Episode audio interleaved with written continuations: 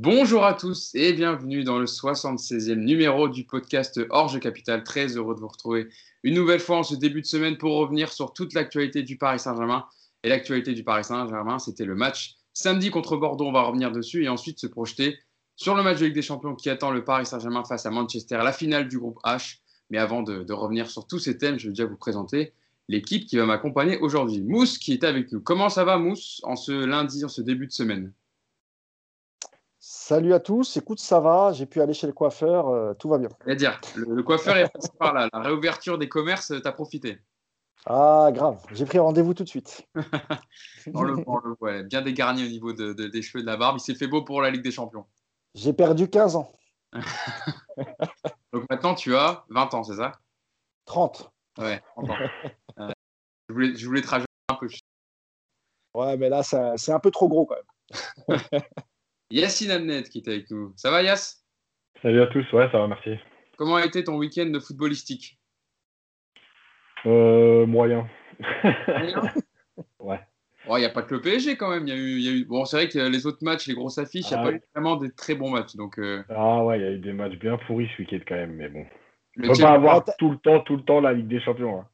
Ouais, T'as le- pas kiffé euh, Saint-Etienne-Lille Ou Lille-Saint-Etienne d'ailleurs? Bon, C'était pas terrible, mais le Chelsea-Tottenham, il était très moche aussi, donc euh, bon. C'est ça, c'était Voilà. euh, la montagne qui a accouché d'une souris, c'est le match où peut-être Ouais. le plus. Euh, Nicolas Puravo qui est avec nous également. Comment ça va, Nico? Ça va, ça va très bien. Moi, je suis pas encore allé chez le coiffeur, mais j'ai pas besoin pour perdre 10 ans. Ah, c'est ça, il est, toujours, il est toujours impeccable, Nico. Là, le, Ouais, le- toujours, euh, est toujours au top. Bon, moi aussi, il faut que j'y passe chez le coiffeur. hein. Je vous cache pas que là, j'ai, on a bossé ce week-end, mais là, début de semaine, je pense qu'on va vite passer chez le coiffeur pour, pour être tout haut pour la Ligue des Champions. Trêve de bavardage, on a présenté l'équipe, on va passer au sommaire de cette émission. On va rentrer euh, vite fait dans, le vif du sujet avec ce PSG Bordeaux, donc qui avait lieu samedi soir pour le compte de la 12e journée de Ligue 1. Le Paris Saint-Germain qui n'avance plus en Ligue 1, battu à Monaco euh, il y a deux semaines, euh, 3-2. Et il a encore perdu des points samedi soir au Parc des Princes face aux Girondins de Bordeaux de Jean-Louis Gasset. Le PSG est toujours leader du championnat avec 25 points, mais n'a plus que deux points d'avance hein, sur le cinquième.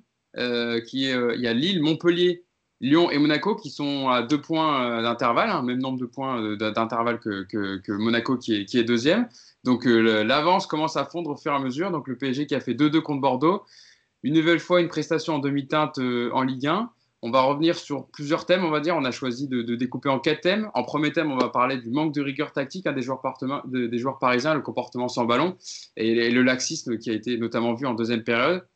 On reviendra ensuite sur le comportement d'Mbappé et Neymar qui a été beaucoup décrié pendant ce match, et en tout cas la perte du ballon et dans les replis défensifs. Le milieu de terrain qui est aligné une première fois, pour la première fois titulaire en Ligue 1 avec Paredes, Verratti, Rafinha, même en Ligue des Champions, la première fois de la saison. On fera un focus sur Timothée Pembele hein, qui euh, a commencé titulaire au poste de défenseur central, qui joue sa première euh, en pro avec le Paris Saint-Germain. On reviendra sur son match. Et ensuite les déclarations de Thomas Tuchel, évidemment, d'après-match qui ont, qui ont agité un peu la fin de rencontre. Et puis la projection sur Manchester United, évidemment, mercredi en Ligue des Champions. Rentrons donc dans le vif du sujet avec euh, ce premier thème. Euh, messieurs, euh, le PSG qui a fait donc match nul face à Bordeaux. Tout d'abord, ouverture du score du, de- de- du- des Girondins de Bordeaux avec ce, contre son camp malheureusement de Timothée Pembele sur un corner de Ben Arfa.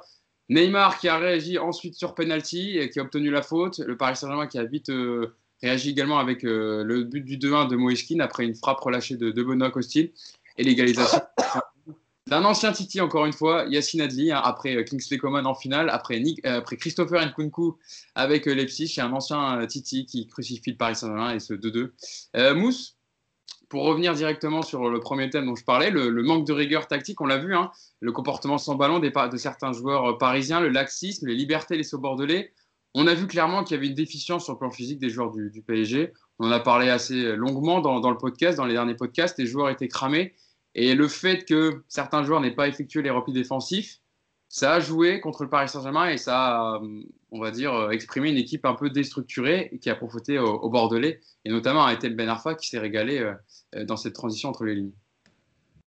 Bah, les matchs suivent et, se ressemblent. C'est-à-dire que, encore le match face à, face à Bordeaux, on a eu une première mi-temps parisienne qui était, allez, euh, au vu de ce qu'on avait vu avant, on pouvait se dire que c'était plutôt pas mal. Alors, jusqu'à jusqu'à l'égalisation, c'était, on a l'impression que le PSG a du mal à rentrer dans son match. Après l'égalisation et jusqu'à la mi-temps, on a vu du mieux quand même. On a vu du jeu, un peu de mouvement. On a vu Verratti et Rafinha le, bien qu'ils ont fait au milieu. Paredes qui a joué beaucoup plus bas, mais qui a fait beaucoup de bien aussi. Et après, le problème, ça reste toujours euh, de, tenir ce genre de performance sur 90 minutes. C'est malheureusement la deuxième mi-temps. Bah, ils ont fait comme d'habitude. Ils, ont tous arrêté de jouer. Et notamment, on en reparlera euh, les trois offensifs devant. Euh, donc, c'est pas, en fait, ce n'est pas, pas suffisant pour prétendre quelque chose, non seulement en Ligue 1, mais enfin, quand je dis ça, ils vont le faire, hein, mais ce que je veux dire dans le comportement, c'est pas suffisant, surtout lorsque juste après, tu, tu, tu, fais un match de Ligue des Champions contre Manchester à l'extérieur, où ce sera beaucoup plus difficile.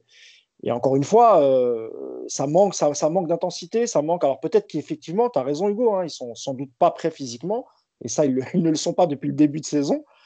Mais quand même, ça reste inquiétant euh, avant de faire un déplacement qui est très très important à Manchester United. Donc euh, non, non, c'est pas suffisant. Ce n'est toujours pas suffisant. C'est ça, Nico, en fait, parce qu'on se dit que là, c'était contre les Girondins de Bordeaux, qui certes avaient gagné à Rennes euh, leur dernier match à l'extérieur, mais qui font pas une, incroyable saison, qui sont largement, évidemment, euh, prenables pour le Paris Saint-Germain, notamment au, enfin, au Parc des Princes à domicile.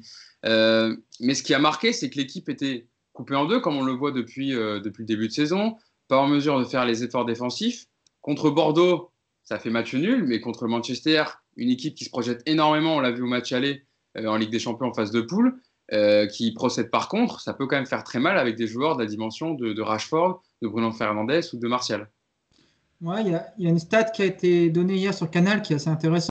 Dernier match, Paris a marqué 5 buts en première mi-temps et n'en a pas marqué un seul en deuxième. Au contraire, ils en ont pris 4. Ouais, ils perdent, ils perdent en gros 4-0 sur, les deux, sur la deuxième période. les, trois, les, trois les trois derniers matchs. Donc, euh, soit il y a un problème physique qui, est sans doute là. Hein. C'est pas quelque chose qu'on doit cacher. Oui, on sait que physiquement, ils sont pas au top. Mais je pense pas que ça puisse expliquer autant de, autant de différence entre deux mi-temps. Parce que même si tu es moins bien, tu dois être capable de, de t'organiser, de tactiquement répondre à, à ce déficit physique par une organisation un peu différente.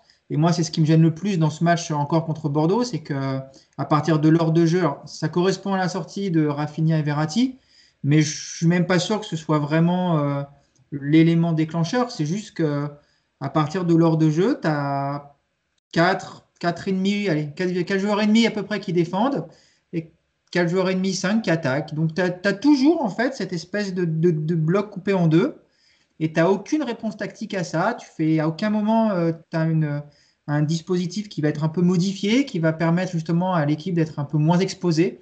On laisse ce bloc complètement ouvert et on laisse pendant une demi-heure. Et, euh, et, ça, j'avoue que j'ai du mal à comprendre. Euh, déjà, les joueurs, je ne comprends pas qu'ils ne voient pas ça. Et puis, alors, Tourelle, encore une fois, moi, je ne comprends pas ce qu'il fait sur cette deuxième mi-temps. Complètement spectateur et ça, ça m'échappe.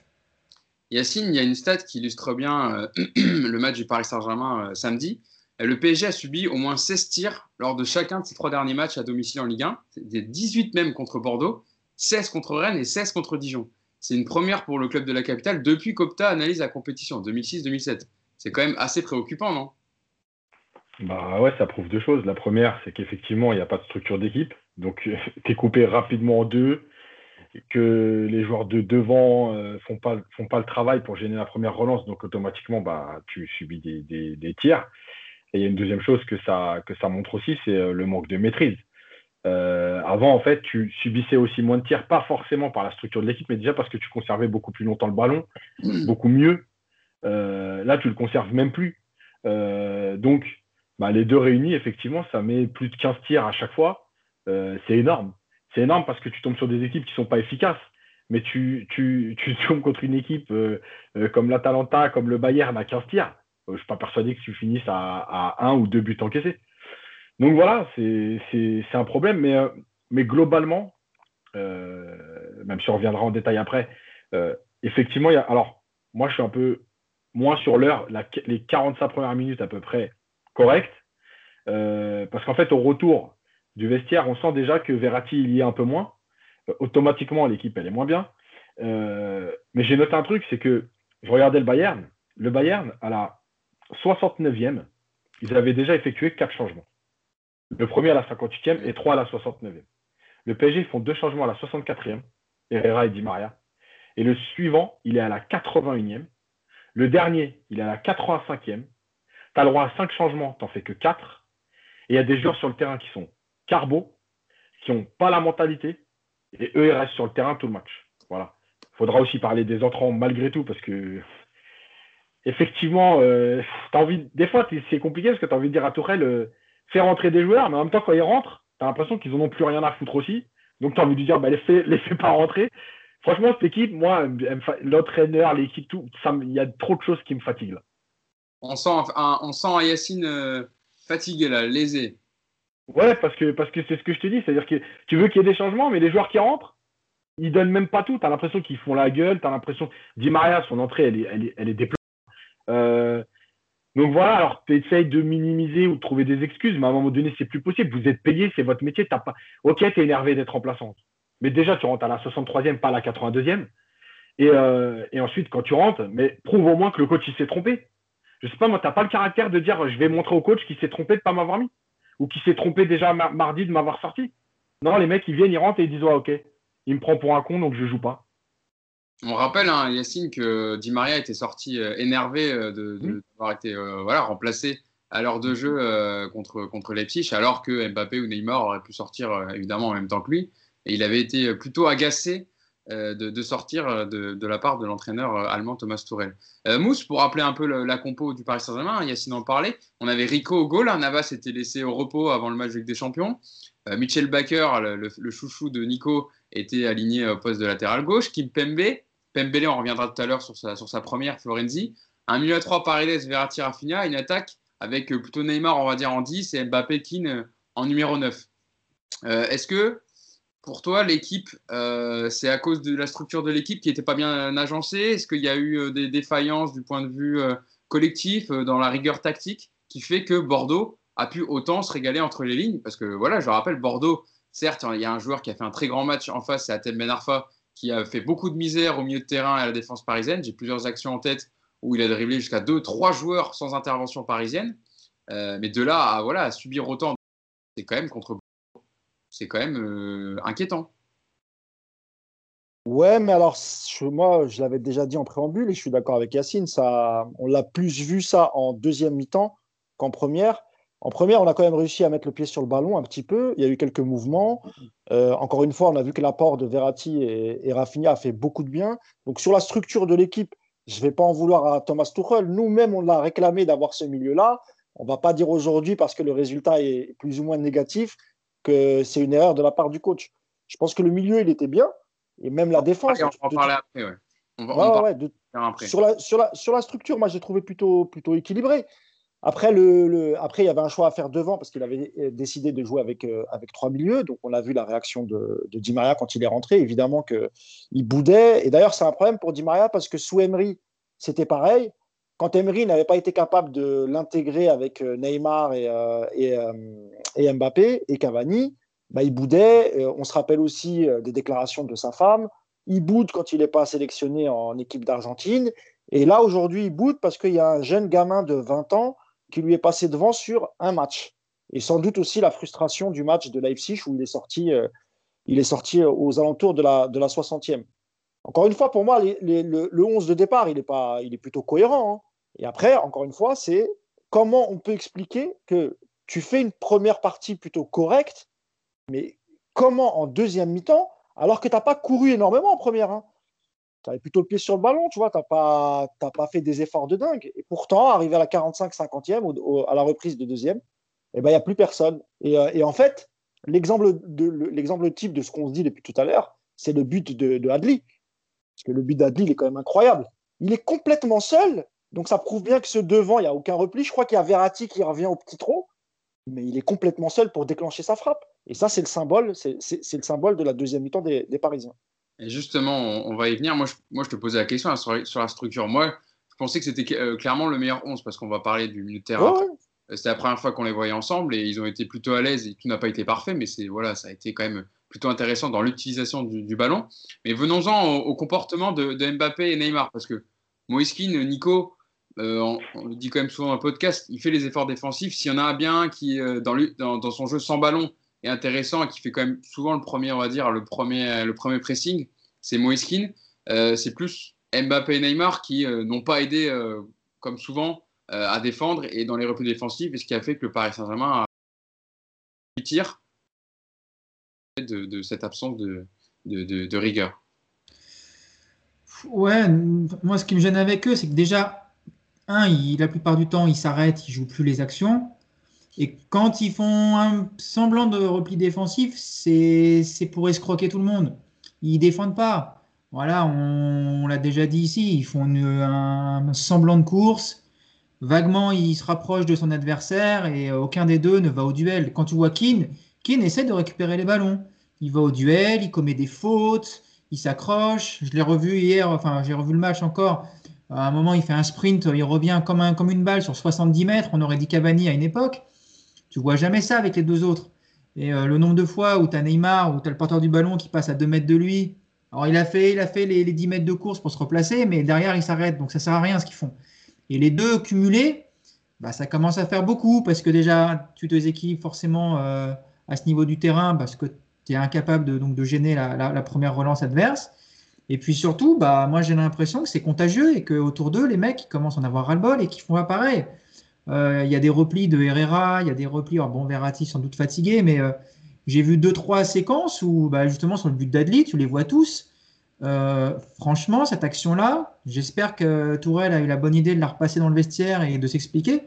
Mais quand on voit, t'en vois cinq sur le terrain qui sont absolument pas concernés par le repli. Comment est-ce que tu veux défendre à 5 C'est pas possible.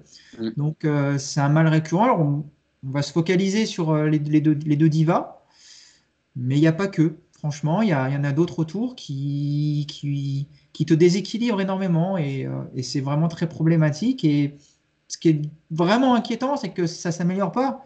Ça fait deux ans que ça dure maintenant et que ponctuellement sur des gros matchs, tu te dis qu'ils vont effectivement euh, avoir un comportement un petit peu plus agréable et un peu plus efficace. Mais tu sais très bien que sur la durée, ça ne va pas, ça va pas s'installer, ces comportements-là. C'est pas possible. Yacine, tu es d'accord avec Nico? Il n'y a pas que à pointer du doigt Mbappé et Neymar sur, sur le match? Non, il n'y a pas que, mais, mais je pense surtout qu'il y a un truc essentiel, c'est que depuis des années, si on enlève l'année où Monaco est champion, en fait, Paris n'a pas besoin de forcer en championnat. Et je pense qu'en fait, c'est devenu une très mauvaise habitude. C'est-à-dire qu'ils sont persuadés qu'en jouant 20 minutes, ils vont gagner. Sauf que cette année, c'est une saison spéciale. Il y a un peu plus de fatigue, il n'y a pas eu de préparation. Donc, il y a moins d'éclairs, en fait, dans les matchs. C'est ça la différence, en fait. C'est, n'est pas forcément euh, tout ce qui se passe sur le terrain euh, pendant 90 minutes. C'est que dans les matchs du PSG, il y a moins d'éclairs parce que tu as des joueurs moins prêts euh, ou qui ont un déficit athlétique. C'est-à-dire qu'en deuxième mi-temps, Neymar Mbappé, ils ne servent plus à rien. même Mbappé qui, malgré tout, sans réduire ses compétences, c'est quand même son point fort, c'est la vitesse. En deuxième mi-temps, il y a un ballon profondeur où il n'arrive même pas à récupérer deux mètres sur son défenseur. donc, il y a un problème à ce niveau-là. Sauf que ce problème-là, en fait, quand il te permettait de gagner les matchs, aujourd'hui, il ne te permet plus de gagner les matchs. Donc, il va falloir quand même, à un moment donné, se réveiller. Et tu ne peux pas taper sur le collectif puisqu'il n'y en a pas. Euh, maintenant, euh, Nico a dit, ouais, on espère que dans les gros matchs, encore une fois, je vais prendre l'image que, j'aime prendre régulièrement. Tu cours 10 km, si tu le cours en une heure, crois pas que dimanche matin, tu te réveilles et tu vas courir le 10 km en 35 minutes. Voilà, c'est juste pas possible. Donc, moi, je pense qu'il y a beaucoup, beaucoup. En fait, il y a beaucoup de choses qui sont en train de s'accumuler. Euh, on lit un peu partout sur les réseaux sociaux, des fois avec les nerfs, on se dit ouais, tiens, finalement, s'il se faisait éliminer, ça mettrait une claque à tout le monde. Euh, s'il perdait ce match, ça mettrait une claque à tout le monde. Je suis même plus sûr d'en être là. Euh, honnêtement, moi, je ne sais plus où, l'équipe va, où les joueurs ont envie d'aller. Parce que malgré tout, sur le terrain, tu ne peux pas me faire croire que quand tu rentres, le match, tu t'en fous. Voilà même quand tu joues avec tes potes, il n'y a pas de match où tu t'en fous. Sinon, tu joues pas au foot. Donc les attitudes là, elles m'interpellent plus que, juste le dire euh, ils ont un problème physique ou un problème d'état d'esprit. Je pense qu'il y a vraiment quelque chose de global dans cette équipe qui ne va pas. Bon, parlons quand même des, points positifs, parce qu'il y a eu quand même certains points qui ont été euh, qu'il faut relever positivement. Mousse, le milieu de terrain, j'en parlais tout à l'heure, titulaire pour la première fois, ce milieu à 3 avec Paredes, Verratti, Rafinha que beaucoup euh, réclamaient et souhaitaient, mais évidemment avec les blessures, les suspensions, les cas de Covid, etc., ça a été compliqué de les faire jouer ensemble. Alors, tout n'a pas été parfait, on vient de le dire euh, en, préambule, mais c'est de loin le milieu à 3, on va dire, le plus plaisant techniquement pour avoir du jeu, Mousse, dans les sorties de balles, dans les passes vers l'avant, dans le jeu en une touche, dans le tempo, notamment hein, sur cette première période où le Paris Saint-Germain a maîtrisé euh, le ballon. Ça fait longtemps que l'on attendait depuis des saisons de les voir à l'œuvre. Qu'est-ce que tu as pensé de leur match? Bah, sur la première mi-temps, c'était bien. Euh, on voyait que Paredes, il organisait tout de très très bas. Et puis devant, tu avais quand même Rafinha et Verratti qui s'occupaient de faire le lien, euh, même si on ne l'a pas énormément vu, mais on l'a vu quand même par séquence. En tout cas, à, eux deux sur la circulation du ballon au milieu de terrain, et surtout Verratti pour la conserver, euh, on voit la différence. C'est-à-dire que même quand Rafinha est aligné, il a déjà été aligné, Rafinha, mais sans Verratti. Mmh. C'est-à-dire qu'il était aligné avec un joueur de type Herrera c'était pas du tout le même euh, Rafinha parce que ça parle pas le même football en fait. Et Yacine, il en parle très souvent. Et quand tu parles le même langage, bah, effectivement, bah, tu vois du foot, pas de l'athlétisme. Donc là, c'est complètement différent. Malheureusement, que ce soit Verratti ou Rafinha, aujourd'hui, et on l'a vu à la reprise de deuxième mi-temps, ils sont pas capables de tenir 90 minutes. Donc, c'est déjà bien qu'ils tiennent 45. C'est quand même grâce, beaucoup grâce à eux si on a eu une première mi-temps correcte. Euh, maintenant, il faudra voir mercredi combien de temps ils sont capables de jouer. Est-ce que Tourelle va aligner le même milieu? Parce que là, c'était Bordeaux, les amis, hein, n'oubliez pas, hein, qui, nous ont posé des problèmes. Mais je pense que dans la tête de Tourelle, il s'est dit je peux, mettre, je peux mettre deux milieux créatifs, c'est Bordeaux. Là, on va à Manchester. Est-ce qu'il aura, euh, est qu'il aura le même courage? Rien n'est moins sûr. Nico, euh, sur ce milieu, ce milieu de terrain 3, Verratti, on l'a vu quand il est rentré contre les il a fait énormément de bien. Il parle le même football avec Rafinha ils ont été à l'aise en première période. Ils ont fait ce qu'on attendait du milieu de terrain du Paris Saint-Germain, qu'on n'a pas vu avec des joueurs comme Gay et Herrera, évidemment, qui n'en ont pas la, capacité. Mais le, clairement, le point faible de ce milieu de terrain, c'est le, point de vue, physique, où ils n'arrivent pas à faire les efforts et à, tenir ce, niveau de jeu durant 90 minutes. Oui, il y a deux choses. Déjà, c'est vrai qu'au niveau de la maîtrise du ballon, du, du, QI foot, on va dire, c'est vrai que c'est forcément meilleur que quand tu alignes Gay Herrera, il n'y a pas photo c'était plutôt. J'ai trouvé, moi, une première mi-temps plaisante. Hein, et ça faisait longtemps que je n'avais pas vu le PSG assez séduisant comme ça. Donc, moi, j'ai apprécié cette première mi-temps. Il y a beaucoup d'occasions. Le match, il est. Le bémol, c'est que. Juste qui sont pas encore complètement en mode euh, touriste, donc qui participent au jeu, qui jouent même simple. Je trouve que Neymar joue simple en première mi-temps. Ça fait que tout ça est assez fluide. Et après, donc, en deuxième mi-temps, bah, tu, refais la même mi-temps, mais avec les deux devant qui ont le comportement de la première. Je suis pas sûr que ça change grand-chose à la fluidité du jeu. Tu vois, tu es en difficulté pareil. Et puis le deuxième vrai bémol avant Manchester, c'est que tu as quand même un gros, gros déficit. Euh, alors même pas dans le physique, dans, la, dans, dans le coffre, mais dans l'impact physique. Voilà, tu as quand même. Euh, c'est pas des joueurs qui au duel vont, gagner des gros, gros duels. Paredes, il a ce côté un petit peu plus. Euh, un peu plus euh, contact, un peu plus duel que, les deux autres. Mais si tu affrontes un milieu très physique qui te rentre dedans et qui te, te laisse pas trop respirer, je pense que tu peux être en difficulté quand même assez, rapidement avec ces trois-là. Donc, euh, je suis pas sûr du tout, je suis même sûr à 100% que ce sera pas le milieu à Manchester euh, mercredi. J'y crois pas du tout. On en parlera tout à l'heure, évidemment, dans, la projection sur le match de Manchester. Mais Yacine, on en avait parlé même sur Twitter. C'est vrai que la première mi-temps était plutôt plaisante à avoir joué. Ça fait longtemps qu'on n'avait pas vu un PSG euh, jouer aussi euh, voilà, dans le bon tempo, avec euh, des joueurs qui lâchent la balle, qui jouent en une touche. Il y, a eu, aussi, il faut le dire, un très bon Benoît Costil en face, hein, qui a fait quand même plusieurs arrêts déterminants. Et c'est aussi pour ça que le PSG n'a pas tué la première période pour se mettre définitivement à l'abri. oui, et, le truc, c'est que, alors, malgré tout, ça manquait un peu d'intensité quand même.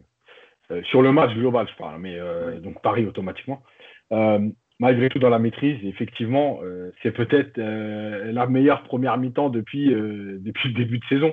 En tout cas, la plus cohérente. parce que même quand tu gagnes 6-1 contre Angers, en fait, c'est beaucoup d'exploits, etc. Là, dans la maîtrise collective, c'était sûrement les 45 meilleures minutes du PSG depuis le début de saison. Le problème, en fait, et je le répète souvent, c'est que quand tu es en déficit physique, tu dois faire tourner ou quoi, c'est que ta meilleure équipe, si elle démarre, il faut que tu fasses la différence dans ton temps fort. Euh, effectivement, s'il y a un peu plus d'efficacité et que tu es à 3 ou 4-1 à la mi-temps, oui, le match il est terminé, tu peux faire tourner.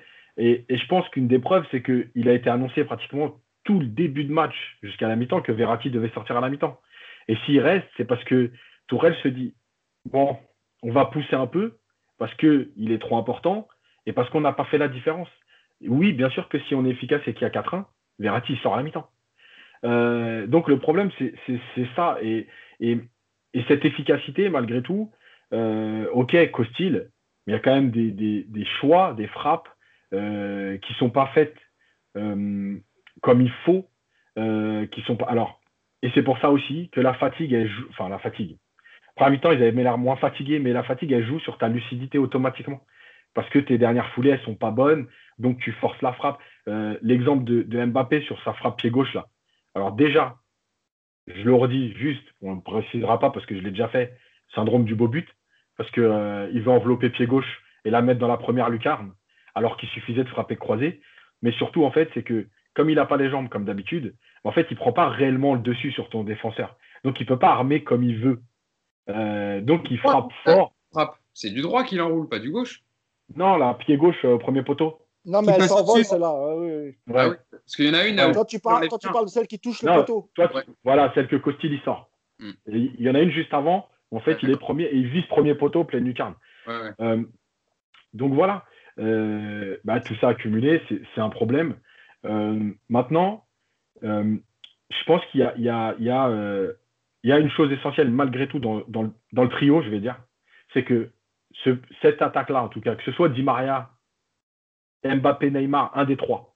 Ils ont besoin en fait de Kim.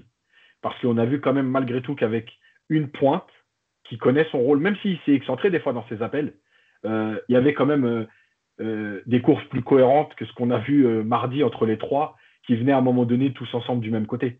Voilà, Kim, il connaît quand même son rôle et il a permis aux deux autres de faire des appels. En première mi-temps, franchement, il y a eu des mouvements quand même qui étaient, encore une fois, pas intenses, mais propres. Voilà, ça décalait.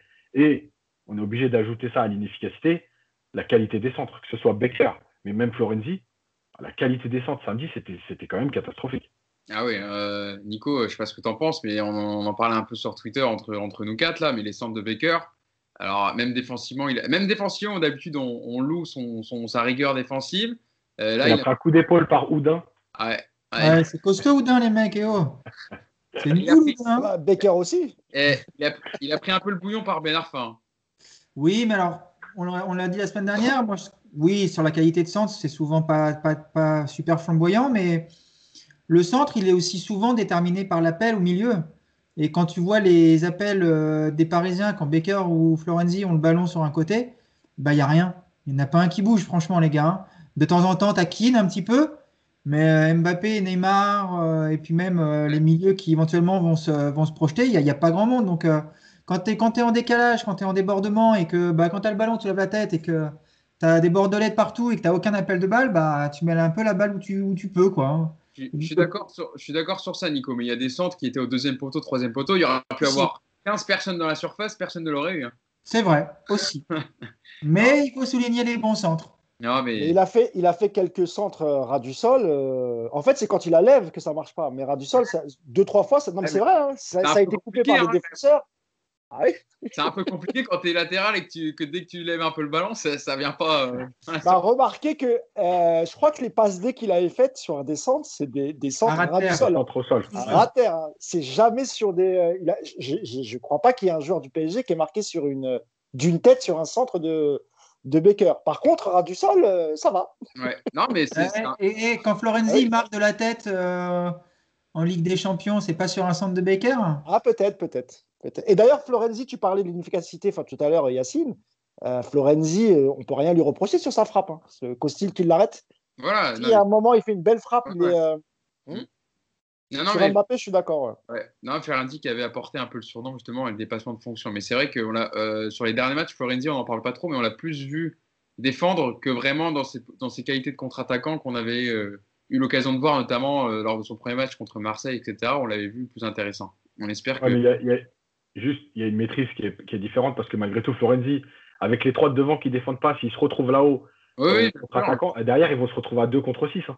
Ça, joue aussi, évidemment. Euh, et, et, déjà, à Marseille, c'était Sarabia, il me semble, qui était titulaire. Un joueur qui est quand même plutôt dans le repli défensif. Donc, mm. ça, ça, change aussi la donne dans les dédoublements et dans le, et dans le dépassement de fonction. Autre satisfaction, on va dire, petite satisfaction du match, euh, parce qu'on a souvent dit que Thomas Torel ne faisait pas jouer les jeunes. Alors, certes, il y avait pas mal d'absents, mais Timothée Pembele euh, était titulaire en défense centrale avec, euh, avec Presnel Kipembe.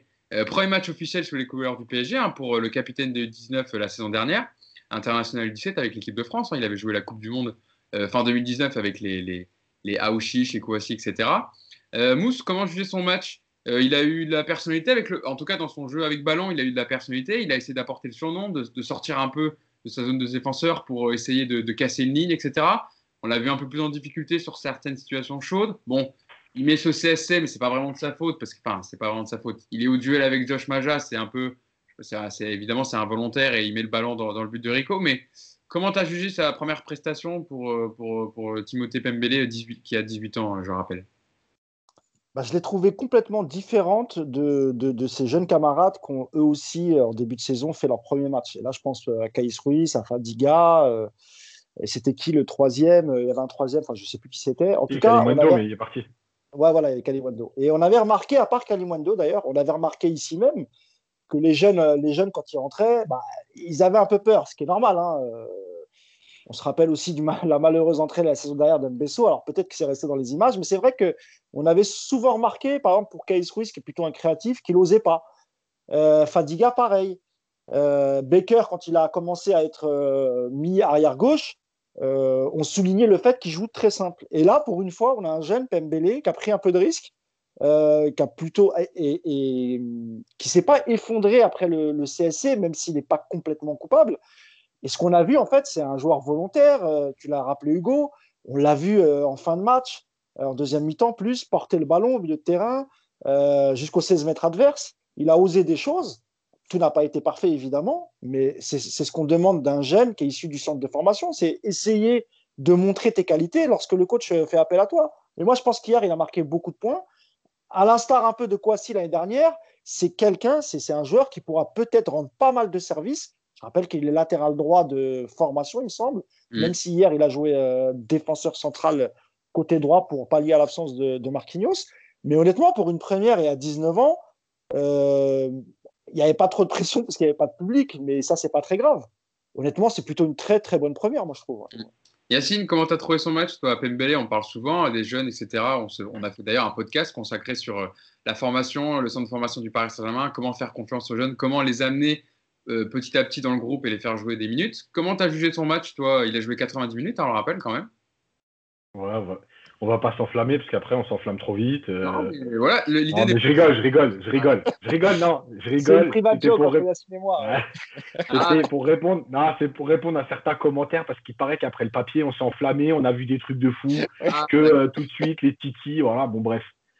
Bon, c'était pour rigoler, mais, mais écoute, il a fait un match propre, il a bien réagi après son CSC parce que, qu'on le veuille ou non, à 18 ans, quand pour ton premier match, au bout de 10 minutes, tu au duel sur un corner et que le ballon est fini dans, le filet, dans tes propres filets, franchement, dans la tête, c'est compliqué. Voilà. Euh, il a bien réagi. Il a eu des, belles interventions.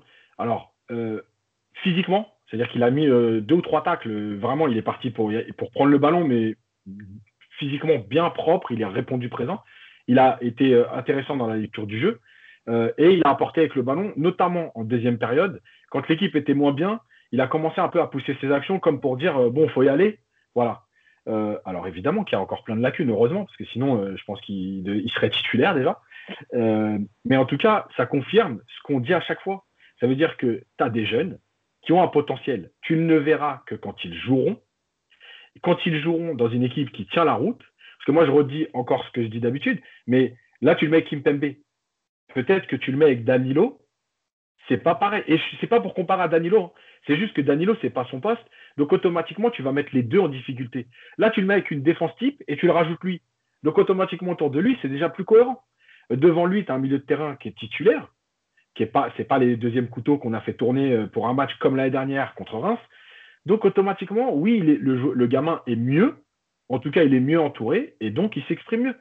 Euh, maintenant, juste pour revenir sur la formation, parce que ça a beaucoup fait parler, c'est un joueur qui a été formé en défense centrale, qui a, dans la fin de sa formation depuis 2018, plus joué latéral, mais qui a occupé tous les postes de la défense, de, gauche à droite, dans sa formation.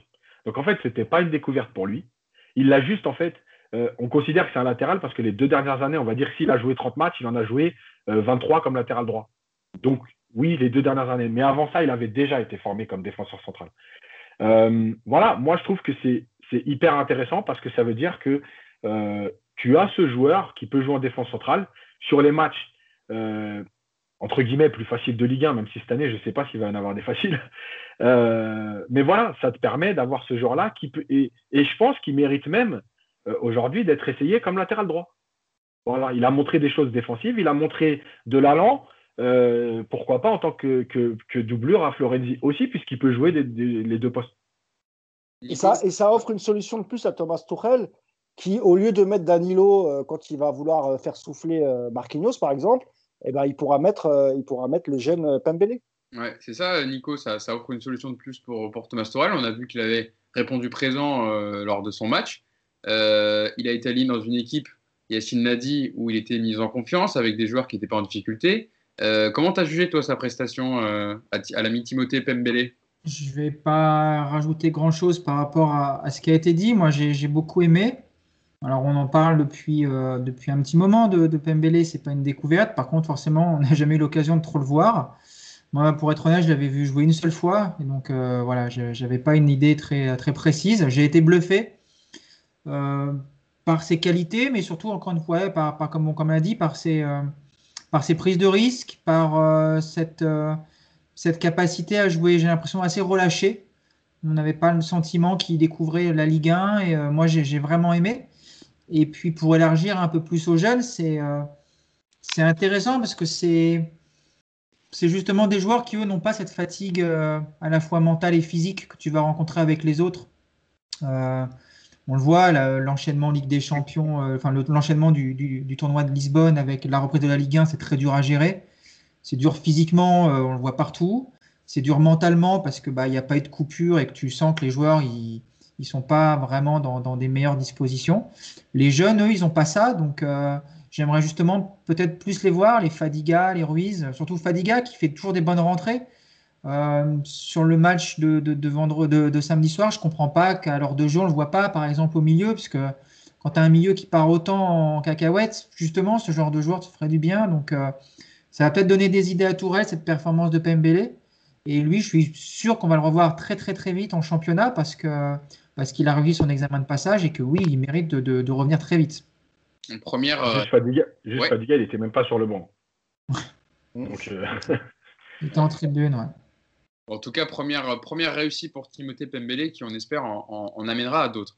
Euh, venons-en aux déclarations de, Thomas Tourelle d'après-match. mardi dernier, après la victoire étriquée face à, face à Leipzig en Ligue des Champions, l'entraîneur allemand avait protégé ses joueurs en expliquant que seul le résultat et la victoire comptaient, non la manière. Mais samedi soir, Thomas Tourelle est enfin sorti de sa réserve habituelle et a pointé du doigt le comportement de ses joueurs et la prestation euh, collective de l'équipe. Il a surtout fustigé euh, la, deuxième, la deuxième période, comme on l'a dit un peu tout au long du, podcast. Euh, je vous lis la déclaration de Thomas Tourelle et puis on en parle après. C'était au micro d'Olivier Talaron sur Canal+. Non, on ne peut pas jouer sans effort physiquement comme on a joué en seconde période, ce n'est pas possible. La première mi-temps était bonne, on a eu des occasions, on a suivi le plan, on a été discipliné, on a joué simple. On a manqué de sérieux pour finir le match, tuer ce match et d'être décisif. On a manqué de détermination aussi dans la surface adverse. Mais on a manqué de tout en seconde période. Discipline, attitude, effort. Et là, on n'a pas suivi le plan. C'est logique qu'on perde la deuxième mi-temps, c'est mérité. Je protège toujours mon équipe normalement, mais je ne suis absolument pas d'accord aujourd'hui avec l'effort de l'équipe en seconde période. Pour moi, ce n'est pas nécessaire de perdre encore des points comme à Monaco la semaine dernière. De faire ça encore en deuxième mi-temps, ce n'était absolument pas nécessaire. Euh, Mousse, euh, on, a été, était habitué aux déclarations de Thomas Tourel qui protégeait son groupe, protégeait ses, joueurs, encaissant plutôt pour lui, en se mettant plutôt une rivalité avec les journalistes pour peut-être euh, esquiver un peu le sujet. Là, clairement, il pointe du doigt le comportement de ses joueurs, comme on a un peu dit dans le podcast, et euh, je pense peut-être qu'il est un peu lésé et fatigué de, de défendre ses joueurs qui, eux, ne lui rentrent pas sur le terrain. Bah, c'est tout à fait ça. Ça faisait longtemps, effectivement, qu'on n'avait pas entendu le coach s'exprimer d'une manière aussi lucide et sincère en plus. Mmh. Parce qu'on sentait que, les, on sentait que les, les, les, dernières sorties de Tourelle, elles étaient plus euh, contre les médias ou contre euh, ce qui semble lui appeler une sorte de cabale contre lui, son staff ou, le, ou, même le club. Et là, en fait, il a parlé terrain et, ben, il a souligné ce qu'on a tous vu, en fait. Hein. Donc moi, j'ai plutôt bien aimé l'intervention de Tourelle. Quand, il est lunaire, on le dit. Bah là, face à, face à Olivier Talaron, il était plutôt calme. Et puis, il a, et puis, il a répondu aux questions normalement. Et, et surtout, il a dit la vérité. Il n'a pas cherché à, les défendre euh, euh, encore une fois. Et, de toute façon, sur le comportement, on va en reparler après, euh, surtout des, deux offensifs. Est-ce qu'il aurait pu dire autre chose? Tant les a vus marcher lorsque, lorsque Bordeaux récupérait le ballon, on les voyait marcher les deux. Il ne pouvait pas dire autre chose, mais au moins il l'a dit. Donc, est-ce que ce qu'il a dit là, euh, est-ce que mercredi, on va avoir des changements forts? Moi, j'y crois pas beaucoup, parce parce qu'il a quand même besoin d'eux. Il y a la qualification au bout. Mais est-ce que c'est euh, à partir de, de, ces déclarations, il va commencer peut-être à changer euh, d'attitude envers ces, ces, deux petites starlettes et peut-être leur faire comprendre dorénavant qu'en Ligue 1, s'ils ne font pas les efforts, bah, ils iront sur le banc. Ou bien, encore une fois, il se sent vraiment euh, menacé et peut-être qu'il est euh, au bord du précipice et qu'il a décidé de les lâcher parce qu'il a senti que eux l'avaient lâché quand lui les a toujours protégés. Donc voilà. Et je posais la question justement sur Twitter, j'avais repris la déclaration de, Thomas Torel d'après-match, j'avais dit, donc j'étais d'accord avec son constat du soir sur le manque d'efforts défensifs, mais pourquoi il n'avait pas dit la même chose contre Monaco, contre Leipzig au match aller ou sur d'autres matchs similaires dans le contenu? Et Tripi Makonda, un ancien joueur du Paris Saint-Germain qu'on dialogue souvent sur Twitter, m'avait répondu parce qu'un coach doit protéger les joueurs, mais au bout d'un moment, quand il n'écoute pas ou refait les mêmes erreurs, Yacine, bah, sanction verbale devant les caméras. C'est un peu ça, il veut les mettre euh, un peu euh, en évidence, en lumière, pour montrer que voilà, je vous ai défendu, euh, j'ai pris pour moi, maintenant c'est à vous aussi de, répondre et d'arrêter de, de, me donner tort et voilà, de changer votre comportement. Alors oui, parce que parce qu'en fait, il y a, y a, deux leviers quand tu veux euh, avoir ton groupe avec toi. Il y a le levier euh, affectif où tu les défends, coûte que coûte. Et puis à un moment donné, il y a le levier motivation où tu dis bon, moi je vais dire l'inverse, je vais leur rentrer dedans et je vais les faire réagir. sauf que dans les, dans les deux cas, en fait, tu n'as jamais la certitude de ce qui va se passer après. C'est juste un levier et tu vois le résultat après. moi, je pense effectivement qu'il y a des choses qui sont en train de se passer on a, souvent dit qu'il y avait la, dissension euh, Léonard de Tourelle, mais que Tourelle avait plutôt son groupe avec lui. Moi, je pense qu'il y a beaucoup d'éléments qui sont en train de s'accumuler, que le groupe n'est plus avec lui. Euh, parce que euh, j'avais parlé de la réaction de Kimpembe, le tacle à Leipzig. Pour moi, c'est un ras-le-bol de tout. De, avec qui il joue en défense, de la manière de jouer des autres, du manque de réaction. moi, je suis d'accord avec la déclaration de Tourelle, comme l'a dit Mousse. Quand il dit n'importe quoi, on le dit. Là, il a été juste. Mm. Par contre, moi, j'ai envie de lui dire, mais si tu as vu tout ça, pourquoi tu n'as pas fait de changement? Si tu as vu tout ça, pourquoi tu n'as pas pris des décisions Pourquoi tu fais des changements à la 85e Parce que, OK, bah, finalement, il a fait ce qu'on fait nous. Il a fait un constat. Mais sauf que lui, il a les moyens d'agir sur ces constats. Qu'est-ce que tu as fait? Bah, Tu n'as rien fait. Tu as fait un tricardier à la 85e. Mbappé et Neymar, parce qu'il ne faut pas se mentir, quand il parle de, d'efforts, euh, il parle pas de Verratti et de Rafinha, il les a sortis à la 60e. Et Verratti, on savait qu'il avait pas, euh, il avait pas, il avait maximum une heure dans les jambes. Donc s'il parle d'effort, il parle bien des devant, puisqu'en plus il a, sorti Keane. Donc si tu parles d'effort, ils n'ont pas fait l'effort. Mais pourquoi ils sont encore sur le terrain? Donc voilà, moi j'ai envie de lui dire pourquoi tu prends pas de décision? Et, moi, ce qui me dérange le plus, c'est que oui, il est en fin de contrat, euh, qui sera pas renouvelé à 99,9%. Euh, mais en fait, pourquoi tu lâches pas tout? Qu'est-ce que tu en as à foutre que d'avoir un Mbappé qui va faire son cinéma comme contre Montpellier? Euh, D'avoir un Neymar qui fait la gueule Mais de toute façon, aujourd'hui, c'est comme ça sur le terrain, ils se foutent de nous. Donc, donc prends tes décisions et fais ce que tu as envie de faire. Voilà, lâche tout. Il n'y a plus de politique, puisque de toute façon, que tu partes maintenant ou dans trois mois, de toute façon, tu n'es plus l'entraîneur du PSG. Donc, vas-y, quoi. En tout cas, si tu fais le constat, c'est que tu l'as vu. Donc, va jusqu'au bout de ta démarche. C'est ça. Nico, c'est vrai que quand on se dit que Thomas Tuchel ne sera sûrement pas prolongé à 99,9%, pourquoi euh, prendre encore, on va dire, des décisions politiques en ne faisant pas sortir certains joueurs, etc. On pourrait se dire, bah, il est libéré, il, est libéré, il est, de toute façon, euh, on sait que Leonardo ne veut plus de lui, qui sera remplacé. Donc lui, il pourrait se dire, bon, bah, de toute façon, je fais, je comme je veux, et puis si j'ai envie de les, faire, les faire sortir, je les fais sortir. Il y a un décalage entre euh, là, sa déclaration et ce qu'il fait sur le terrain, comme le disait Yacine. Ça, fait 18 mois qu'on ne comprend plus Tourelle. Et je pense que depuis quelques semaines, même Tourelle ne comprend plus Tourelle, tout simplement. Voilà, c'est-à-dire qu'il est. Euh, on, le voit de toute façon sur le banc, il est très passif. Euh, il replace pas les joueurs, il fait très peu de changements. Il n'y a aucun changement de, structure ou très rarement, ça se fait de temps en temps à la mi-temps, mais en cours de match, il n'intervient plus. Donc, soit il donne des consignes, les joueurs ne les appliquent pas, dans ce cas-là, bah, Tourelle ne sert plus à rien, donc il faut qu'il s'en aille tout de suite. Soit il ne voit pas qu'il faut faire des changements parce que pour lui tout va bien et qu'il n'y a qu'en fin de match, quand il passe devant Talaron, qu'il a un éclair. Dans ce cas-là, il ne sert à rien pendant les matchs non plus. Et dans ce cas-là, il faut qu'il parte aussi. Donc de toute façon, moi je vous ai déjà dit ce que je pensais. On perd du temps actuellement avec Thomas Tourel. Euh, j'espère que Paris va se qualifier pour la phase finale de la Ligue des Champions, mais c'est loin d'être gagné. J'espère qu'on ne va pas regretter en fin décembre ces, ces atterrements, ces atterrements. Je suis fatigué, je, vais mettre un autre mot, ce sera plus simple. ces hésitations. Et, euh, et voilà, ce n'est plus de toute façon l'homme de la situation, il le sait, le groupe le sait, le club le sait. Il est là parce que les caisses et les finances ne permettent pas son départ tout de suite. Donc, est-ce qu'il n'a pas aussi quelque part euh, envie d'être tranquille sur sa fin de, séjour parisien? Est-ce qu'il soigne un peu son image pour son prochain club? Est-ce que je sais pas, je sais pas, mais la seule chose dont je suis certain aujourd'hui, c'est que Tourelle euh, doit vite partir parce que c'est un. Aujourd'hui, il apporte plus de problèmes que de solutions et à partir de là, euh, ce constat est évident et pour moi, la, conclusion, c'est un départ tout de suite, mais ça traîne. Mousse, est-ce que tu, Est-ce que tu as des. J'ai un complément de, question. Est-ce que tu as euh, des informations, des choses qui ressortent, etc., toi de ton côté, avec les sources que tu as sur Tourelle, s'il aurait peut-être perdu une partie de son vestiaire ou s'il agacerait à Doha, alors qu'on savait que pour l'instant, il avait, on va dire, la jurisprudence Doha, comme c'est lui qui l'avait, comme c'est eux qui l'avaient choisi, euh, l'ami Thomas Tourel Non, déjà sur, la, sur le fait qu'il ne, ne sorte jamais les Neymar ou, Mbappé, c'est déjà aussi qu'il veut la paix dans le vestiaire aussi un petit peu. C'est-à-dire que quand tu sors déjà Di Maria, qui, a quand même, qui est quand même un joueur influent dans le vestiaire, Di Maria, hein, on, voit la réaction. Il fait la gueule, et quand il, ensuite il n'est pas titulaire, et quand il rentre, bah, il montre son, son mécontentement en ne jouant pas. Imagine, tu fais, imagine, tu fais, tu sors euh, pareil les deux. Bah, tu sais très bien que déjà dans le vestiaire, bah, avec l'influence qu'ils ont, ils vont, ils vont te mettre tout à terre, ça c'est sûr et certain. Aux entraînements, pareil. Et puis en match, ils vont faire ce qu'ils veulent. Donc je pense aussi c'est une des raisons, plus la raison qu'avait évoqué euh, souvent Yacine.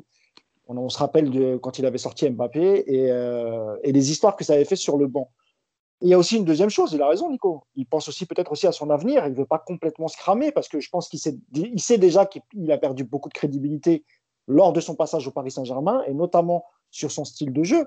Donc moi, je pense qu'il ne veut pas non plus tout perdre. Quand vous dites 99,9%, non, il ne sera pas renouvelé à 100%. Et, euh, et, si jamais mercredi, il y a un résultat malheureux, imaginons que mercredi, on soit quasi éliminé directement avec la défaite, avec le jeu des autres résultats, ce qui est possible, je crois. Non. Euh, non, on peut pas être éliminé mercredi. moi, je pensais qu'on aurait pu avec les histoires de, de goal etc. Mais s'il y, a un mauvais match mercredi, il restera une dernière chance la semaine d'après face à Basaksehir. Pour moi, s'il y a un mauvais résultat demain, et que face à Basaksehir, on, on sort de la Ligue des Champions, pour moi, il n'y a pas de suspense. Il y a la trêve juste après, il partira pendant la trêve. Ça ne pourra pas être autrement. Moi, je pense que Doha attend la fin de la phase de groupe pour prendre une décision. Si jamais, par bonheur, on est qualifié, bon, bah, je pense qu'il n'y a pas de suspense. Hein. Il continuera et cela évitera de débourser quelques millions d'euros. Si on est éliminé après la phase de, Ligue des Champions, il n'y a aucun intérêt pour Doha de le garder pour finir et pour gagner la Coupe de France et la, Ligue 1. Il va falloir préparer la saison d'après, tu vois. Tu n'as aucun intérêt non plus de le virer si tu éliminé, puisque de toute façon, ta saison, mm. euh, tu bah sais qu'elle est finie. Bah non, non, tu te trompes. Pour les Qataris, pour les, pour les Qataris, l'image est, est, désastreuse si tu continues avec un Tuchel en, en, roue libre. Et si tu continues à faire des matchs nuls et perdre des matchs en Ligue 1, notamment là, on va faire un match contre Montpellier. Ce n'est pas une équipe facile. Hein. Donc, euh, si tu gardes Tuchel en deuxième partie de saison avec, euh, et que tu perds en même temps la Ligue des Champions, ça va être six mois catastrophiques. Et ça, Doha ne, ne, ne, ne, veut plus voir ce genre de match. Donc, moi, je pense que c'est utile, même en cas d'élimination, de, de, de, le virer. Il faut préparer la saison prochaine, emmener un nouveau coach et puis aussi faire un état des lieux, quoi, tu vois. Euh, j'ai pas dit 100% parce que depuis la prolongation de Kurzawa, je ne dirai plus jamais 100%. La, nuance, est importante, tu as raison de préciser. Euh, L'argument est bon. Ça me faisait penser quand vous parliez de, Neymar et Mbappé qui n'étaient pas sortis. Je ne sais pas si vous avez vu cette scène euh, lors du match Liverpool-Brighton où Mohamed Salah est sorti à la 64e par Jurgen Klopp et il était très énervé, voire plus que Di Maria mardi contre Leipzig où il a fait une sorte d'agacement, où il a un peu jeté son manteau, jeté son, son kawé, il n'a pas adressé un seul regard pour, pour Jurgen Klopp. Et il y avait ces déclarations de, de Jurgen Klopp, parce qu'on parle de son, on va dire, ce traitement, de, de, comment il gère son groupe, etc., qui est plutôt un, un modèle d'entraîneur. Jurgen Klopp, il a répondu en conférence de presse pour dédramatiser un peu. Le jour où Mohamed Salah sourira en quittant le terrain, alors c'est vraiment quelque chose n'ira pas. Donc je comprends à 100%. Ça permet en même temps de, je pense, d'évacuer le problème. Et c'est pas, et c'est et c'est pas la première fois hein, pour Mohamed Salah. Et, rappelez-vous de l'année dernière, Sadio Mané qui avait une réaction parce qu'il avait sorti Mané à la place de Salah, évidemment. Mais sauf que pour ces deux joueurs-là, à la rigueur, eux, ils donnent tout sur le terrain. Donc tu, tu vois ce que je veux dire? Quand, c'est Mbappé ou Neymar, là, tu peux leur dire, mais attendez les gars, au moins prouvez, faites déjà le taf sur le terrain pour vous énerver. Mais on vous sort parce que vous êtes nuls et, vous osez faire la gueule. Pour Mané et, et Salah, c'est quand même un peu différent. Mais Mousse, ça, oui, ça va même plus loin pour Mbappé Neymar. Mbappé, tu le sors quand il marque trois buts, tu le sors à la 91e, il fait la gueule et on en parle une semaine dans les vestiaires, dans, dans, la presse. Ça, ça, ça, ça, traduit quand même un, un égoïsme, un, un ego, beaucoup, beaucoup de choses qui ne vont pas et qui ne t'aident pas dans ton collectif, ce genre de comportement. Après, c'est normal qu'un joueur ne soit pas content de sortir. Moi, quand toi, euh, ça ne m'a pas choqué de voir Di Maria qui faisait la tronche. Tant mieux qu'il ne soit pas content de sortir, c'est même logique. Mais effectivement, déjà, il y a le contexte de ta sortie. Euh, si tu fais la gueule quand tu as marqué 3 buts et que tu gagnes 5-0 à la 91e, au secours. Et puis quand tu pas bon, bah, tu fais la gueule, tu pas content. Et puis le match d'après, tu montres qu'il a eu tort. Là, le match d'après, c'est la même chose, ils sont encore mauvais. Donc, euh, mais c'est complètement révélateur du, comportement, du caractère de ces joueurs-là. Hein, et c'est un gros problème. Yacine. Ouais, il y avait juste une différence en fait. Pourquoi j'avais dit à l'époque de Mbappé comme je dis comme tout le monde, c'est-à-dire que oui, c'est normal quand tu sors, tu as envie de jouer le match en entier. Même quand tu n'es pas bon, tu as envie de croire que tu vas finir bien, etc. Bref. Mais en fait, il y a une différence. C'est que regardez bien l'attitude de Klopp. Klopp, pendant que ses joueurs s'énervent, lui, il reste dans son match. Et moi, ce qui m'avait posé problème à l'époque de Montpellier, c'est que Tourelle, pendant deux minutes, en plein milieu devant tout le monde, il avait pris Mbappé dans ses bras. Et, lui avait... et en fait, c'est là que tu vois que tu n'as plus le pouvoir. Parce qu'un joueur énervé, ça arrive tous les week-ends. Hein. Les mecs qui mettent des coups de pompe dans les bouteilles d'eau et tout, c'est à tous les matchs. Euh, sauf qu'il y en a un qui se dit c'est normal, mais on en discutera après. C'est pas le moment de faire du cinéma et j'ai un match à gérer. Et il y en a un autre qui a laissé son match deux minutes et qui s'est parti de s'occuper euh, du, de la diva, en lui dire non, calme-toi, tu, je t'ai pas sorti parce que tu étais mauvais, c'est parce qu'il y a des matchs. Voilà. Et c'est là la vraie différence. Et c'est pour ça que j'avais dit qu'Mbappé a pris le pouvoir. Parce que le coach, il doit pas. Il a un 11 à gérer à ce moment-là. Il y a des, en plus, il y, a des, il, y a des, il y a un staff, à la limite, qu'eux, ils le prennent, ils disent viens, viens, énerve-toi, tape dans les bouteilles, tape dans, dans la porte si t'as envie, on s'en fout. Mais toi, occupe-toi de ton match. Lui, il s'est plus occupé de son match. Ouais. on l'avait jamais vu faire ça avec Cavani, par exemple, quand il le sortait. Mais oui, bien sûr. Et d'ailleurs, Klopp a terminé son, intervention sur, sur ça en disant il n'aime pas ça, je sais, mais c'est comme ça. Voilà, donc euh, il a, il a, il a vite dans la gestion de, de, son groupe. Mais c'était important quand même de, de souligner parce que c'est quand même des mêmes, mêmes égaux de, de, joueurs, on va dire, à gérer Mohamed Salah, etc. et Sadio Mané, qui lui aussi s'est déjà énervé d'être sorti. Donc euh, le parallèle était, était intéressant. Projetons-nous maintenant, euh, messieurs, sur le match de Ligue des Champions qui arrive mercredi, hein, mercredi soir à 21h. La finale du groupe H, on va dire quand même. Alors, on a parlé un peu de finale aussi la semaine dernière, mais c'était surtout en cas, de, en cas de défaite pour le Paris Saint-Germain. Là, euh, le, Manchester United est leader de la poule avec 9 points. Le PSG est deuxième avec 6 points. Euh, ça va clairement se jouer dans ce match-là, parce qu'après, il y aura un match, le, le PSG, il restera l'Istanbul Başakşehir. Donc, on peut penser que ce sera 3 points obtenus. Mais là, pour jouer en tout cas la première place, on peut penser aussi que Leipzig gagnera contre l'Istanbul Başakşehir, mais bon, rien n'est rien n'est joué d'avance. Mais faisons un point sur, sur l'adversaire du Paris Saint-Germain, Manchester United, qui a joué hier après-midi, Mousse contre Southampton. Victoire 3 buts à 2. Ils perdaient 2-0 à la mi-temps. Et puis Edinson Cavani est rentré à la pause à la place de, Greenwood. Et il a complètement renversé la situation avec euh, deux buts et une passe décisive. Il a mis beaucoup, beaucoup d'activité, beaucoup d'énergie il a dézonné, etc. Il s'est beaucoup déporté côté droit, bon, comme on le connaît, hein, Cavani euh, euh, dans, dans, son style. Euh, deux buts de renard des surfaces, une belle passe pour, Bruno Fernandez. avec, Anthony Martial est, revenu blessé du rassemblement avec les Bleus. Il n'était pas dans le, dans le, groupe hier, Pogba non plus. On peut penser d'ailleurs, les médias anglais le disaient, que Edinson Cavani serait sûrement titulaire contre Paris Saint-Germain mercredi. Mais en tout cas, Mousse, toi, tu as, as, regardé le match. Il y a un article de fait sur, sur Paris United pour débriefer le match de Manchester United. Comment ils ont été les, les Mancuniens hier après-midi avant leur match contre le PSG bah écoute, a priori en première mi-temps, c'était. Alors j'ai vu quelques bouts du match. C'est surtout un de nos rédacteurs qui a suivi le match en entier, qui a fait un excellent papier. Euh, je remercie Yanis Boudjelan, que vous pourrez, retrouver son papier sur euh, parisunited.fr. Il fait un vrai débrief du match. Et ce qu'il expliquait en fait, c'est qu'en première mi-temps, en, termes de jeu, et euh, bah, Manchester n'a pas été euh, dégueu hein, en fait. Hein. C'est juste qu'il y a eu quelques erreurs, notamment en défense. Southampton a su en, en, profiter. De ce que j'ai compris dans le papier de Yanis, c'est qu'en effet, sur les ailes, il y a quand même moyen de faire des choses. Ils ont beaucoup été pris sur les, sur les côtés par les joueurs de, de, Southampton. Il faut aussi préciser qu'il y avait pas mal d'absents, tu l'as dit. Euh, en fait, Martial, il, aurait dû jouer, mais il est tombé malade la, nuit, la, la veille. Et, euh, Paul, Paul, Pogba non plus n'était pas aligné. Je crois qu'il manquait McTominay, il manquait pas mal de monde hein, quand même. Euh, j'ai fait une erreur. C'était Paul Pogba qui est revenu blessé du rassemblement avec et Martial qui, était, qui est tombé malade dans la nuit. Voilà.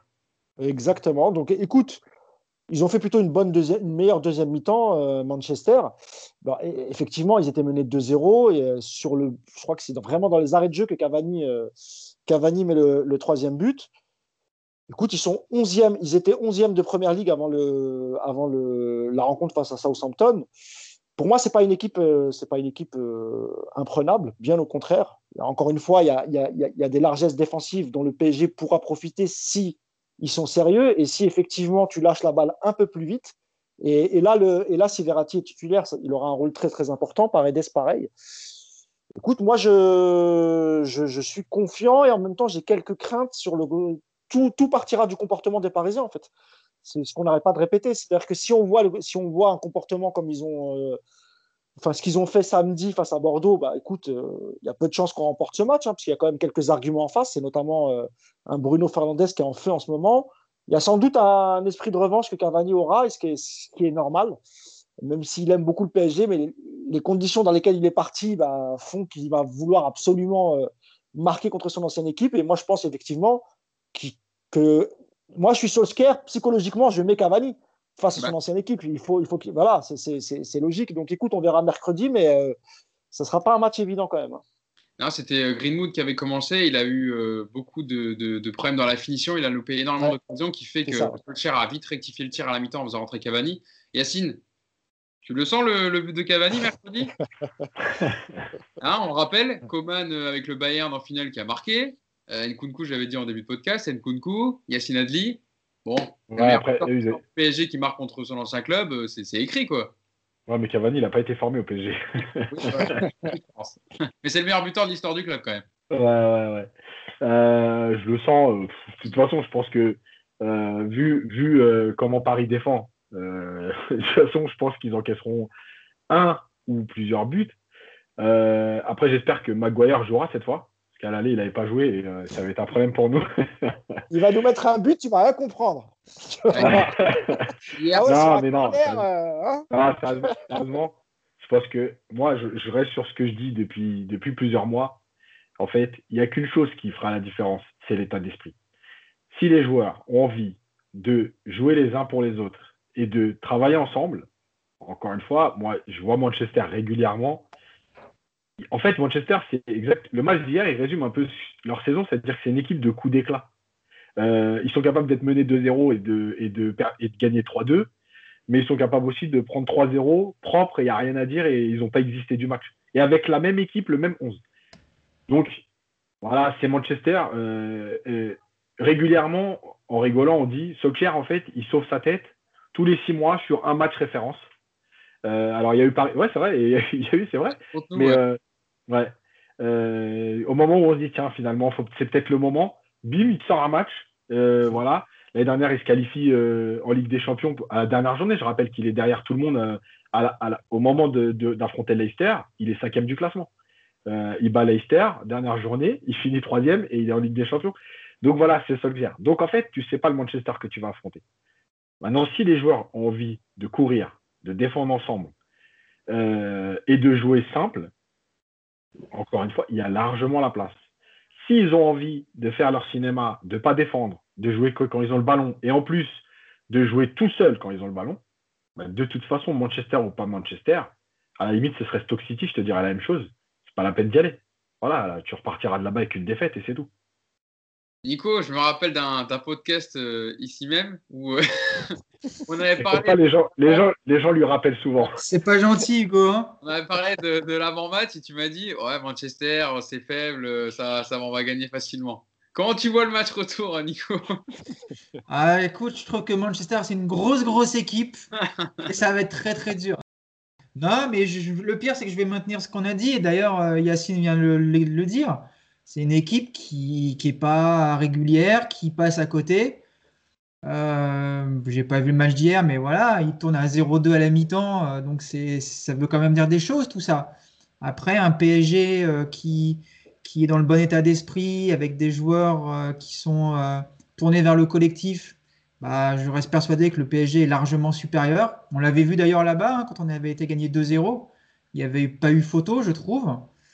Après, si on a le PSG qu'on voit ces derniers temps, déjà qui joue qu'une mi-temps et puis qui, qui se repose uniquement sur deux joueurs qui ne jouent qu'entre eux, ne lâchent pas le ballon et ne défendent pas, dans ce cas-là, tu vas être en grosse difficulté. Après, moi, la seule vraie crainte que j'ai sur ce match, c'est d'avoir un Danilo en défense et un Marquinhos au milieu. Parce que si Danilo doit prendre euh, les appels de balles de Cavani à la vitesse, on est très très mal. Après, pour le reste, euh, je suis très mauvais pronostiqueur, donc je ne vais pas dire que Paris va se balader et va gagner, parce qu'on va encore m'en vouloir. Donc je ne vais rien dire, mais je suis pas aussi inquiet que, que les autres, et, euh, et je, je pense qu'on va avoir une soirée euh, peut-être pas forcément belle, mais en tout cas pas trop mauvaise. Voilà, je ne me mouille pas trop. Bon, le PSG est éliminé Ligue des Champions, c'est officiel. voilà, c'est fait, vous pouvez le cocher. Mousse. Oui, euh, pour Marquinhos, moi je pense que Marquinhos jouera en défense centrale avec, euh, avec Kimpembe parce que euh, Tuchel a parlé de Danilo, il a dit qu'il était mort. Donc, euh, moi je pense que physiquement, euh, il va pas prendre de risques. Je pense vraiment qu'il mettra Marquinhos et, et, et Kimpembe parce que c'est la meilleure charnière centrale. Et, ça se trouve, Danilo ne sera même pas aligné. Vu le match qu'a fait Paredes, qui était plutôt intéressant en première période face à Bordeaux, il serait, euh, il serait bien heureux que la Tuchel reconduise un peu le, même milieu de terrain, euh, même si ça tient 50 minutes, hein, comme on l'avait déjà dit face à Leipzig, c'est ce qu'il aurait dû faire. Donc moi, je pense que non, non, il va arrêter ses bêtises et il va retrouver un, un peu de lucidité et nous mettre Marquinhos avec Kimpembe. Mmh.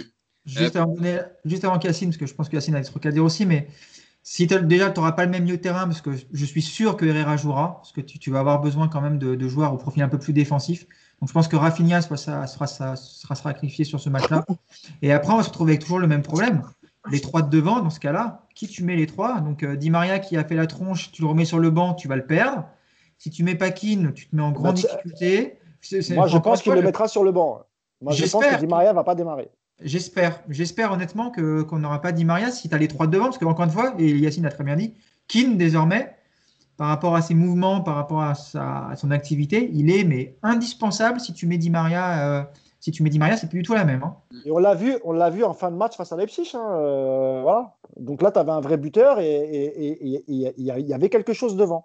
Mm. Donc logiquement, euh, alors sauf, sauf s'il fait marche arrière, la Tourelle, pour, pour, ne pas perdre Di Maria, mais la logique voudrait qu'il laisse encore une fois Di Maria, vu son entrée en jeu, et qu'il mette un mec qui court et qui qu veut un peu plus. On parlait du milieu de terrain, Yacine, pour conclure le podcast du Paris Saint-Germain, mais aussi parlons du milieu de terrain qu'il pourrait y avoir en face, parce que Solskjaer a beaucoup souvent changé de formule.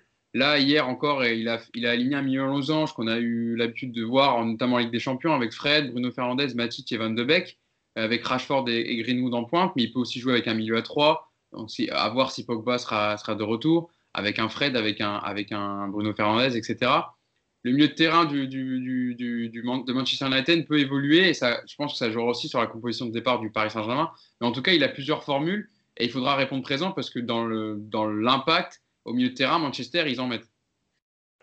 Ouais, puis, et puis je pense surtout qu'ils ont un joueur aujourd'hui. Alors, quand il va s'adapter, ça commence à aller, mais c'est pas encore euh, le Van de Beek de l'Ajax.